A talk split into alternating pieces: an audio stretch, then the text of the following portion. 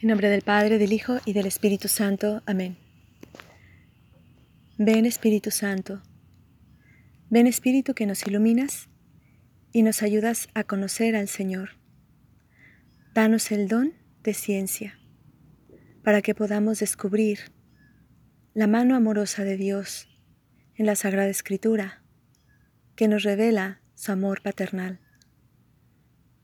Danos el don de piedad para que podamos también relacionarnos con, Dios como un, hijo se relaciona con un padre, como el Padre más amoroso que existe. Espíritu Santo, danos una nueva visión de Dios, que no esté influenciada por ideas o experiencias que nos hayan hecho ver la paternidad como algo negativo Muéstranos cuál es la verdadera paternidad de Dios que Dios nos quiere ofrecer. Danos la gracia de aceptar a Dios como nuestro Padre y de aceptarnos y gozarnos como hijos de Dios. María, te pedimos siempre tu auxilio, tu protección, tú la hija amada del Padre. Muéstranos también al Padre. Le pedimos también a Jesús como le pidió Felipe, muéstranos al Padre y nos basta. Hoy podemos eh, contemplar de alguna manera la paternidad de Dios. Quisiera para esto tomar el Evangelio que propone la, la liturgia de hoy, que está en San Mateo 10, eh, versículo como el 29, más o menos. Em, dice así, ¿No es verdad que se venden dos pajarillos por una moneda? Sin embargo, ni uno solo de ellos cae por tierra si no lo permite el Padre. En cuanto a ustedes, hasta los cabellos de su cabeza están contados. Por lo tanto, no tengan miedo, porque ustedes valen mucho más que todos los pajarillos del mundo. Palabra del Señor. Gloria a ti, Señor Jesús. La buena nueva es el Evangelio. F, bueno, Angelium, ángel, mensaje, el buen mensaje. Jesús viene a traernos el buen mensaje. ¿Cuál es el buen mensaje?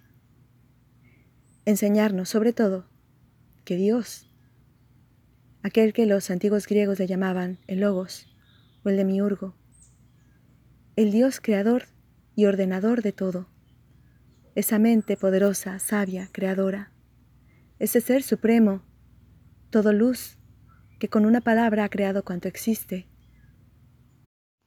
Ese Dios omnipotente, eterno, omnisciente, que todo lo sabe, que todo lo ve, que todo lo penetra, Jesús viene a decirnos que es una persona y que es nuestro Padre que sus ojos están puestos en nosotros día y noche.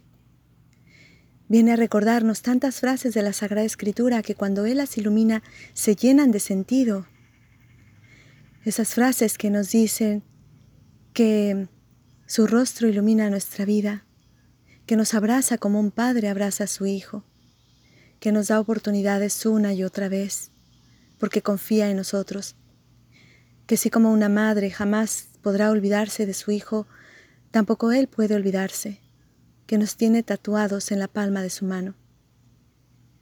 Cuántas revelaciones del amor paterno de Dios vienen a iluminarse con la venida de Cristo.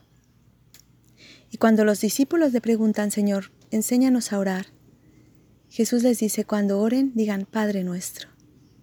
Diríjanse no a, una, a un ser supremo, alejado de ustedes, que, que solamente busca en ustedes un cumplimiento y un ordenamiento. Acérquense a alguien que los mira como un padre, como un padre bueno, como un padre lleno de amor. Muchas veces nosotros hemos tenido experiencias no tan positivas en nuestras vidas con la paternidad o con la maternidad. Y eso puede hacer, de alguna manera, que trastornemos la imagen o falseemos la imagen de Dios. pensando que Dios es un Dios que nos ama si somos dignos de ser amados, que espera mucho de nosotros, que es un Dios que puede dañarnos, que puede olvidarse de nosotros, alejarse, abandonarnos, que no le importa del todo nuestra vida. Pero Dios no es así. Dios es Padre, pero es el más amoroso de los padres. Toda paternidad en el mundo es reflejo de su paternidad, pero sabemos que los seres humanos estamos dañados por el pecado. Por eso no podemos siempre reflejar esa paternidad de Dios. Hoy te invito a que mires tu vida y que descubras los continuos detalles de amor que el Padre ha tenido hacia ti. Dice el Evangelio que acabamos de leer que el Padre no se olvida de los pajarillos. Y es verdad. Yo estoy ahora en un jardín muy hermoso y los veo comer y comer y comer. Siempre hay algo para ellos. Los veo volar libremente. Y el, el Evangelio dice si el Padre no se olvida de sus pajaritos, ¿cuánto, cuánto menos se olvidará de ustedes? ¿Cuánto más tendrá la mirada puesta en ustedes para cuidarles? Eleva tus ojos al Señor. Pon tu confianza en este Dios que es Padre. Míralo. Pídele a Él, muéstrame Señor tu rostro, tu verdadero rostro. Jesús nos muestra también, con su ejemplo, cómo, cómo es el Padre con Él y cómo el Padre quiere ser con cada uno de nosotros. Primero, el Padre le da la vida. Sabemos que Jesús ha sido engendrado, no creado. Jesús ha brotado del Padre. Pero luego también permite la encarnación del Hijo de Dios en el seno de María. Un nuevo nacimiento. El Padre también nos ha engendrado, hemos salido de Dios. Pero también Dios quiere en nosotros un nuevo nacimiento, un nacimiento por la gracia, un nacimiento que pasa por el bautismo, para ser hijos de Dios. Y este bautismo nos abre a todas las gracias y a todas las bendiciones. Dios nos acepta como hijos en el Hijo. Y como un padre que adopta, me encanta esta imagen, yo creo que el adoptar un hijo es una de las mayores manifestaciones de amor que un ser humano puede tener en esta vida. Porque Dios ha hecho eso mismo con nosotros.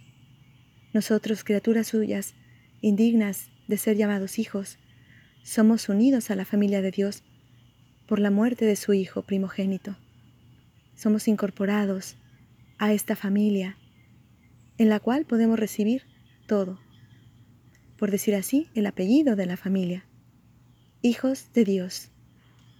De hecho, en muchas em, culturas, el apellido no es más que un reflejo de quién es hijo, la persona. Eh, por ejemplo, Simón Bar Jonás. Bar significa hijo de, Simón Bar Jonás. Simón, hijo de Jonás, ese es su apellido. Nosotros somos hijos de Dios. Podrías poner tu nombre, hijo de Dios. Presentarte así ante el mundo, ante la sociedad, ante todas las personas. Y si somos hijos, también, dice San Pablo, somos herederos. Todo lo que es de Dios nos pertenece. ¿Qué nos pertenece? El mundo entero, el cielo. Pero no se entra a esta casa o no se permanece en esta casa de Dios sin nuestra libertad. Dios quiere que libremente queramos vivir con Él. Y cuando le abrimos la puerta de nuestro corazón, dice Jesús, estoy a la puerta y llamo. Si alguno me abre, entraré y cenaré con Él y Él conmigo. ¿Qué quiere decir esto? Jesús, Dios también espera nuestra libertad para que nosotros le abramos la puerta y le digamos, sí, Señor, Quiero vivir mi vida contigo. Quiero pasar mi tiempo contigo. Quiero que tú ilumines todos los momentos de mi vida. Quiero encontrar en ti la paz, la alegría, el amor, el gozo. Quiero que tú me cuides, que tú me protejas, que tú me enseñes a caminar, que como un padre me instruyas también, me enseñes a trabajar, me enseñes a relacionarme, me enseñes a amar, me enseñes a hablar. Quiero copiarlo todo de ti. Quiero libremente vivir contigo. Hoy te invito a hacer algo. Yo he visto esto en muchas personas, en muchos jóvenes especialmente, que logran un cambio increíble, precioso en su vida, un cambio estable, permanente. Cuando queremos dejar algún vicio, cuando queremos cambiar de vida, no ir por un camino de engaño, un camino que nos esté destruyendo, y no sabemos cómo, podemos estar buscando en muchos lugares o en muchas personas la solución. Cursos por aquí, por allá, psicólogos, psiquiatras, tantas cosas. Te invito a hacer algo que te pueda ayudar 100%. Ponte de rodillas ante tu Padre, que está, como decía Jesús, en los secretos de tu, de tu cuarto, de tu habitación. Y dile, Padre, me entrego a ti, te entrego mi vida, yo no sé cómo cambiar, yo no sé cómo mejorar, yo no sé cómo soltar esto que me está dañando, que me está destruyendo, pero tú sí sabes. Hoy, con toda mi libertad, me pongo en tus manos. Te entrego mi vida. Te entrego mi pasado, mi presente, mi futuro, mis sueños y mis planes, mi libertad, mi capacidad de escoger. Te entrego también mi, mi debilidad y mi pecado todo lo que tengo y todo lo que soy. Dame una nueva vida. Quiero nacer de nuevo. Quiero a partir de hoy nacer de nuevo. Déjame entrar en tu regazo. Déjame entrar allí, en el seno de la Trinidad donde pertenezco. Toma mi vida, te la entrego, te la consagro, te la dedico. Quiero ya no vivir en la mentira, sino en la verdad ya no en la oscuridad, sino en la luz, ya no en, el engaño y en el error, sino en la claridad, en la, en la verdad, en la alegría, en la paz. Yo no puedo solo, pero tú todo lo puedes. Y confía en Él. Desde este momento ya le perteneces y Él no va a perder nada que le pertenezca. Te lo puedo asegurar. Por experiencia personal, por muchas personas que yo he visto, solo Dios transforma la vida. Déjala en sus manos y verás grandes maravillas.